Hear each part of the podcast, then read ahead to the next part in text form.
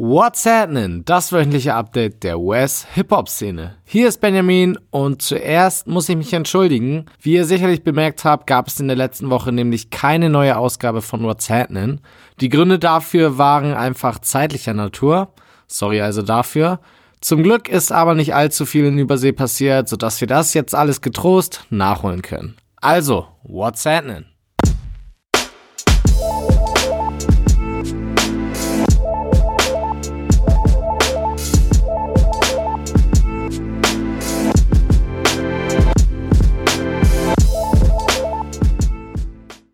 Die Lions-Geschichte von Meek Mill habe ich schon öfters in diesem Podcast behandelt. Mittlerweile ist er zwar nicht mehr im Gefängnis, ein freier Mann ist er dennoch nicht. Dank seiner Bewährungsauflagen. Er darf aktuell nämlich nicht ohne Erlaubnis seiner Richterin seinen Heimatstaat Philadelphia verlassen. Wenn Meek dann aber nach Erlaubnis fragt, scheint die Richterin die Deadlines wohl absichtlich zu versäumen. Das wird ihr zumindest vorgeworfen. Die zwei Beispiele, die da angeführt werden, sind einmal das Playoff-Spiel der Philadelphia 76ers in Toronto und das zweite Beispiel ist deutlich ärgerlicher. Meek hat ein Angebot für einen Auftritt in Abu Dhabi gehabt. Rund eine halbe Million Dollar sollte er dafür kassieren. Seine Richterin erteilte ihm zwar die Erlaubnis zu reisen, allerdings vier Tage zu spät. Logisch, dass da nicht nur Meek selbst sauer ist. Viele Freunde und Fans schossen deswegen schon online gegen die Richterin. Vielleicht sorgt diese Aufmerksamkeit ja für etwas Veränderung in der Handhabung von Meeks Auflagen. Zu Kanye West überschlugen sich mal wieder die Nachrichten diese Woche. Auf eBay wurde ein Stück Gras, auf dem Kanye bei Coachella sein Sunday Service performte, für 100 Dollar verkauft. Ob wirklich jemand darauf bot, weiß ich jetzt nicht, aber ja. Danach machte die verrückte News die Runde, dass Kanye seine eigene Kirche starten will. Mal abwarten, wie lange diese Idee in seinem Kopf herumschwirrt und was daraus wird. Damit aber nicht genug, denn Kanye soll die Hauptfigur in einer kommenden Folge der Serie Omniverse spielen. In Omniverse soll es um alternative Realitäten geben und Kanye soll von niemand geringeren als Jaden Smith verkörpert werden. Das kann ja was werden.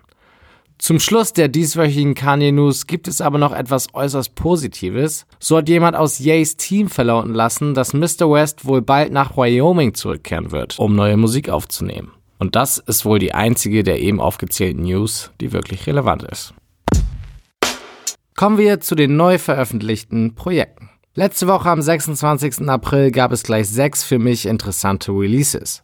Zuerst hatten wir den Game of Thrones Soundtrack For the Throne, mit viel Hip-Hop-Beteiligung. Leider waren die Songs aber ein wenig enttäuschend, meiner Meinung nach. Dann gab es von Schoolboy Q mit Crash Talk ein echt gutes Album, welches durch die Bank weg eigentlich positiv aufgenommen wurde. Und wer es etwas poppiger mag, dem wird das Album Anonymous von Blackbeer sicherlich auch gefallen. Weiter ging es mit Rico Nasty, die zusammen mit Producer Kenny Beats das Projekt Anger Management veröffentlicht hat. Der Sound hier ist definitiv härter als bei Black Bear zum Beispiel und zementiert Rico Nasty weiter als aufsteigenden Star in der Trap-Szene. Mein persönlicher Favorit aus den Alben vom 26. April ist aber Arizona Baby von Kevin Abstract. Ich bin einfach ein sehr großer Brockhampton-Fan und Kevin, der Leader der Band, trifft mit seinem Sound einfach meinen Geschmack.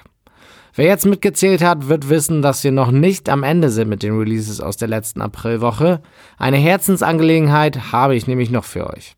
Der 17-jährige Producer Aga John aus Hamburg hat ein sieben Tracks langes Projekt veröffentlicht namens Seven Days. Dafür hat er sich einige der besten englisch rappenden Deutschen zur Seite geholt, wie zum Beispiel Sirius Klein und Leroy Menace. Ich finde die Leistung und das Tape echt stark, hört also hier gerne mal rein. Eine Woche später, am 3. Mai, gab es dann nur ein neues Release. PB Rock hat nach unzähligen Verschiebungen sein Album Trapstar Turn Popstar veröffentlicht. Die Kritiken dazu sprechen von einem eher durchschnittlichen Projekt. Eigentlich sollte am 3. Mai auch YG sein nächstes Album veröffentlichen, aber das passierte nicht. Ohne Erklärung wurde es wohl auf den 24. Mai verschoben. Wir werden sehen. Die Vorschau auf diesen Freitag, den 10. Mai, ist eher trüb denn bisher wurden noch keine Alben angekündigt. Dafür wird aber wohl der 17. Mai sehr interessant und das ist das Stichwort für die dieswöchigen Ankündigungen. Nicht nur DJ Khaled wird nämlich am 17. Mai Father of a Shard droppen, auch Tyler the Creator veröffentlicht nach 2017 sein nächstes Studioalbum. Auf Flower Boy folgt jetzt Igor und ich bin gespannt, welche musikalische Richtung er diesmal einschlägt.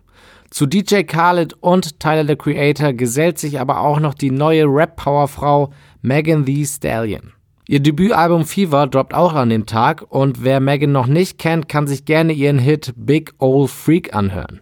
Momentan wird gemunkelt, dass ein gewisser Drake diesen Track bald remixen wird. Und nun zu den weiteren Ankündigungen. Wir haben ein Datum für das Comeback von Skepta. Am 31. Mai wird er Ignorance is Bliss veröffentlichen. Sein letztes Album Konnichiwa ist bereits drei Jahre her. Mit Lil Uzi Vert, Trippy Red und Lil Yachty haben gleich drei Rapper der Generation Soundcloud ihr nächstes Projekt angekündigt. Das vage Release-Datum bei allen dreien? Soon, also bald.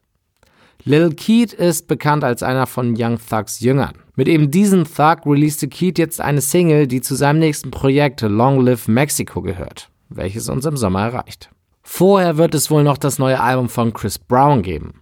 Der wurde diese Woche 30 und meinte, dass es deswegen satte 30 Songs auf dem Album geben wird. Für Chris Verhältnisse übrigens nicht ganz so viel, denn auf seinem letzten Album gab es sogar 45 Songs. Auf der Deluxe-Version dazu waren es dann sogar noch zwölf mehr. Auf jeden Fall wird es genug Platz für Features geben und hier wurden auch schon einige angekündigt, unter anderem Drake, Tiger und Nicki Minaj. Und kurz vor Veröffentlichung dieser Podcast-Folge kam die Nachricht noch rein, dass Chris Brown sein Album am 21. Juni veröffentlichen wird.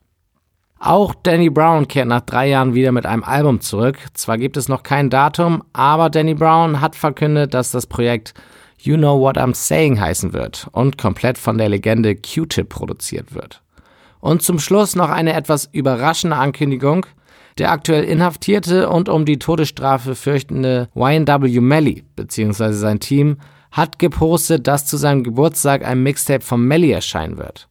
Dazu wurde auch extra eine neue Single mit Lil Uzi Word geteased. Am 1. Mai hatte Melly dann Geburtstag, aber es kam kein Tape. Wieso wissen wir nicht, aber in Zukunft können wir bestimmt etwas erwarten. Newsflash. Nach all den fragwürdigen Taten von Kodak Black in den letzten Wochen gab es dieses Mal endlich wieder etwas Positives. Kodak spendete nämlich 12.000 Dollar, um Schüler mit geringem Einkommen Schulmaterialien zu kaufen. Das ist auf jeden Fall eine schöne Tat, aber seine Missetaten macht das noch nicht vergessen. Und auch das musste er diese Woche spüren, denn Bad Baby hat auf Verlangen von mehreren Radiostationen sein Part auf ihrer neuesten Single Bestie mit einem Part von Megan Thee Stallion ausgetauscht. Das kommt davon. In der letzten Folge habe ich berichtet, dass Remy Ma vor rechtlichen Problemen steht und dass diese möglicherweise schuld an der Verschiebung ihres Albums sind. Vielleicht ist das auch so, aber diese rechtlichen Probleme werden wohl schnell aus der Welt geschaffen sein. Remy wurde nämlich angeklagt, weil sie einer anderen Frau ins Gesicht geschlagen haben soll. Kurz darauf stellte sich Remy aber selbst der Polizei. Sie sagt nämlich, dass sie unschuldig ist und dass sie das auch beweisen kann mit Videoaufnahmen. Hoffen wir also, dass es alles so klappt, wie sie sich das vorstellt und dass sie auch noch die restlichen paar Tage ihrer fünfjährigen Bewährungsstrafe ohne weitere Probleme schafft.